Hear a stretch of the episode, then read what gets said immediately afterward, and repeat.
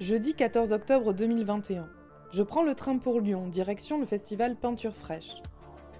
Si vous êtes amateuriste d'art urbain, vous avez déjà dû entendre parler de ce festival lyonnais qui en seulement trois éditions est devenu un incontournable. En 2021, 54 000 personnes se sont déplacées à la Halle de Bourg pour découvrir les œuvres d'une cinquantaine d'artistes nationaux et internationaux.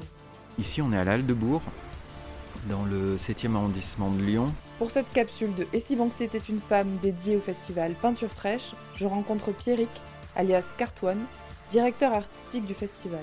Ensemble, nous avons parlé d'histoire du street art, du public de peinture fraîche et du numérique au service de l'art urbain.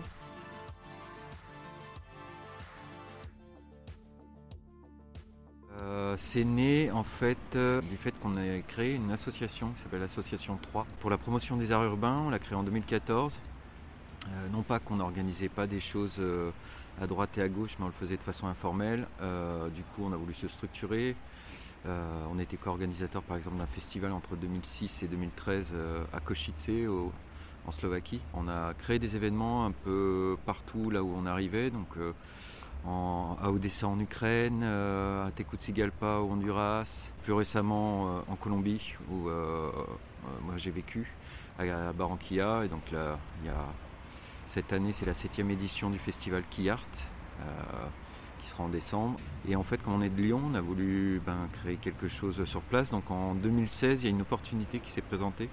Il y avait une expo au musée d'art contemporain de Lyon et en fait, c'était euh, le curateur, c'était Julien Setmalan, qui est un copain avec qui j'avais été euh, euh, sur un projet organisé par Jace à Madagascar. On avait discuté de voilà d'événements, de plein de choses. Et, en fait, quand il est arrivé à Lyon, il m'a demandé si je connaissais des lieux où les artistes, il y avait 13 artistes qui étaient invités, où les artistes pouvaient peindre à l'extérieur parce que le musée d'art contemporain organisait une expo à l'intérieur pour des street artistes, c'était un peu antinomique. Donc voilà, il m'a demandé des lieux et je me suis dit, ben, si que 13 street artistes euh, internationaux à Lyon, ça pouvait faire un, petit événement sympa que les gens pouvaient voir euh, au lieu d'être dispatchés dans toute la ville, euh, pourraient voir peindre en live voilà, sur une journée. Donc on a trouvé un, un collège désaffecté qui était à la Croix-Rousse. Et en fait, ce qui nous intéressait, c'était que le collège ressemblait à une mini-ville dans la ville, donc on avait vraiment un côté euh, street art pour le coup.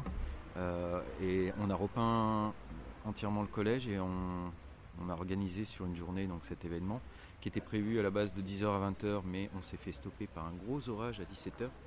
Mais entre 10h et 17h, on a eu 3500 personnes et on s'est dit, euh, tiens, il y a, peut-être un truc à faire à Lyon, on va retester le, l'engouement du public. Donc on a la deuxième année, en 2017, on a organisé un, événement qui s'appelait le Troublion Festival sur deux jours. Et sur deux jours, bon pareil, en extérieur, dans le même collège. On s'est repris euh, des orages. Et, mais on a quand même eu 7600 euh, personnes sur deux jours. Donc là, on s'est dit, bon, je crois qu'on peut euh, penser à quelque chose de plus ambitieux. Et en fait, on avait commencé une collaboration avec le groupe Unagi euh, qui produit le journal Le Petit Bulletin à Lyon, à Lyon, Grenoble, Saint-Etienne.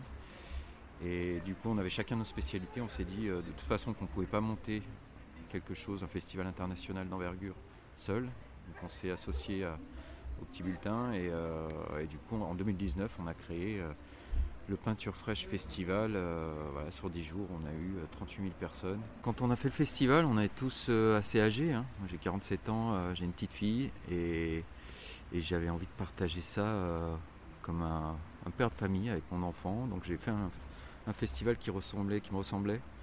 et on est très content quand on voit arriver des grands-parents avec, leurs petits-enfants qui partagent des choses autour d'une culture dans laquelle ils sont nés pour les petits-enfants et, peut-être pour les parents avec laquelle ils ont grandi, le hip-hop, le graffiti, le street art.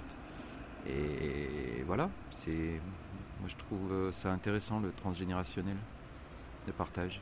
Et voilà, j'essaye d'inviter des, gens qui sont un peu représentatifs de cette scène euh, avec euh, euh, tu vois, des thématiques cette année, alors je donne pas des thématiques parce que je trouve ça indécent de donner des thématiques aux artistes. Je pense que les artistes ont des, univers et des choses à dire déjà assez complexes et, complètes euh, pour pas leur rajouter des contraintes.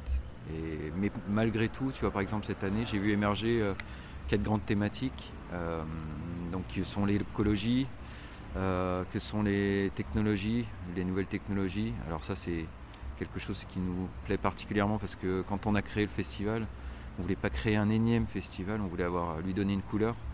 Et moi, dans mon travail perso, euh, ben, depuis début 2000, euh, je collabore avec des gens qui font de la programmation pour euh, voir ce que la, technologie peut apporter aux arts urbains. Et donc, voilà, la technologie est dans notre ADN. Et je vois que de plus en plus d'artistes s'en emparent, donc j'ai voulu montrer ça au public et aux artistes eux-mêmes, parce qu'ils ne se connaissent pas forcément entre eux. Euh, il y a le graph futurisme, qui est une grosse sous-branche de, du street art actuellement, euh, dont les artistes s'emparent euh, de plus en plus. Et puis il y a la dernière thématique qui m'a été, je te cache pas, soufflé, parce que souvent c'est plutôt les institutionnels qui me, qui me disaient mais pourquoi il n'y a pas plus de filles? Alors il y a plein de choses à ça. Moi je me suis toujours refusé de faire de la, discrimination positive, parce que ça reste de la discrimination. Je suis papa d'une petite fille et j'aimerais pas qu'elle se pose la question de savoir si elle est invitée en tant, parce qu'elle est, elle est compétente ou parce que c'est une fille. Donc je me refuse à inviter des artistes genrés, j'invite des artistes. Et d'ailleurs cette année, euh, j'ai pas invité plus d'artistes féminines ou moins que les autres années. Euh, il y en a un certain pourcentage, effectivement on n'a pas la parité, mais je pense que c'est aussi représentatif de, leur présence sur cette scène qui, était, qui est grandissante mais qui était très masculine à la base. Euh, même si on a des, des, légendes euh, comme les Dim Pink euh, qui étaient là dès le départ. 100% des artistes détestent le mot street art, moi je l'adore, parce que la philosophie est dans le mot. Street art, si t'as plus de street, globalement tu es un artiste et je respecte les artistes et les différentes techniques, mais tous les artistes qui sont là continuent à produire dans la rue, c'est important pour moi. Et donc moi je fais mon marché dans la rue, je regarde qui est présent, tout simplement. Quand j'ai monté le festival en, Colombie, j'ai passé deux ans. J'ai vécu, j'ai peint avec euh, la scène sur place. Donc j'ai tout simplement et naturellement invité ceux qui étaient présents dans la rue. On aime beaucoup les technologies, on se pose la question euh, euh, de ce qu'elles peuvent apporter à l'art urbain. Et j'aime bien que les choses aient du sens. L'année dernière, on a fait pour la première fois de, la réalité augmentée, où on avait augmenté 70% des œuvres et on avait associé des motion designers à des artistes en leur disant qu'est-ce que vous voudriez dire de plus si votre peinture pouvait euh, s'animer? Donc on a fait collaborer euh, des, artistes avec des motion designers. Le public était très content, c'était, c'était, ça faisait son petit effet, mais moi j'étais un peu frustré parce que je trouvais ça, alors c'est, ça peut paraître péjoratif, mais ça l'est pas, très gadget.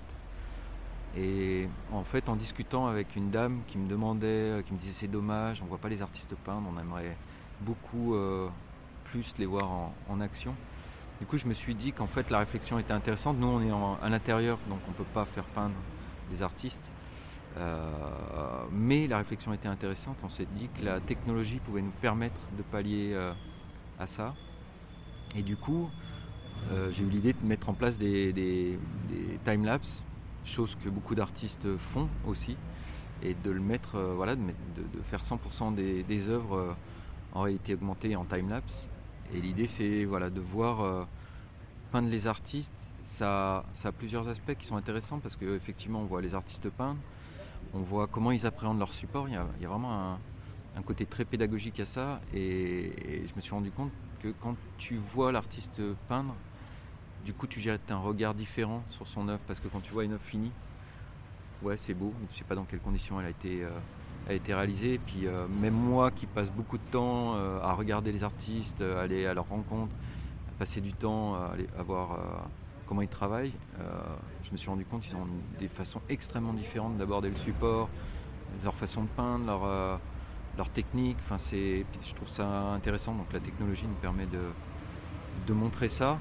Euh, et, d'ailleurs, euh, quand on, je parle souvent d'innovation parce que j'aime pas prendre les choses euh, telles qu'elles existent, j'aime bien les améliorer pour, pour y trouver mon compte. Et en fait, quand on, met le doigt sur l'écran du smartphone, quand on regarde le time-lapse, on met en pause la vidéo. Et si on fait glisser vers la gauche son, le doigt sur l'écran, on rembobine et on peut maîtriser la, la, vitesse de lecture.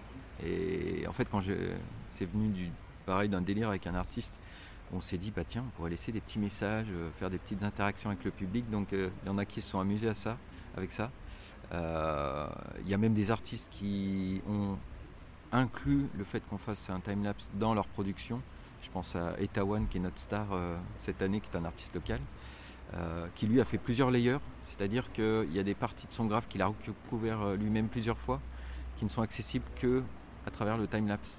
Donc on voit son personnage se construire, euh, il a fait une espèce de squelette, ensuite il a fait le réseau sanguin, ensuite les, organes, ensuite la peau, ensuite un scaphandre, enfin voilà. C'est pas un art impérialiste, c'est un art dont chaque culture se saisit.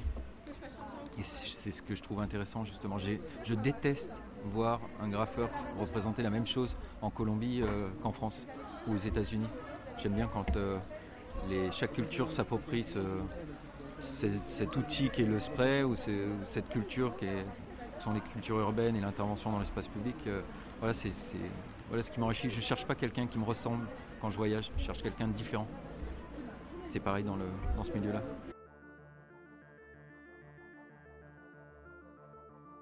Comme pour chaque épisode, nous avons demandé à Cartouane et si Banksy était une femme, ça changerait quoi? Tu vois, euh, tu vois, cette question, elle me renvoie à, une question que ma mère m'a posée quand j'étais tout petit, qui m'a choqué. elle m'a demandé, euh, parce qu'elle est féministe, et elle m'a demandé euh, si ça me choquerait, à mon avis, que le président soit une femme. J'ai dit non, parce que quand un gamin on pose cette question, parce que par contre, je me suis dit, mais si elle me pose cette question qui est étrange, c'est que ça doit avoir son importance. Et bien en fait, si Banksy est une femme, je pense que ça changerait rien, personnellement. Voilà ma réponse. Vous venez d'écouter une capsule de Et si Banksy était une femme dédiée au festival Peinture fraîche. Merci à Pierrick pour son accueil et son temps. Vous pouvez le retrouver dans notre épisode consacré à la ville de Lyon.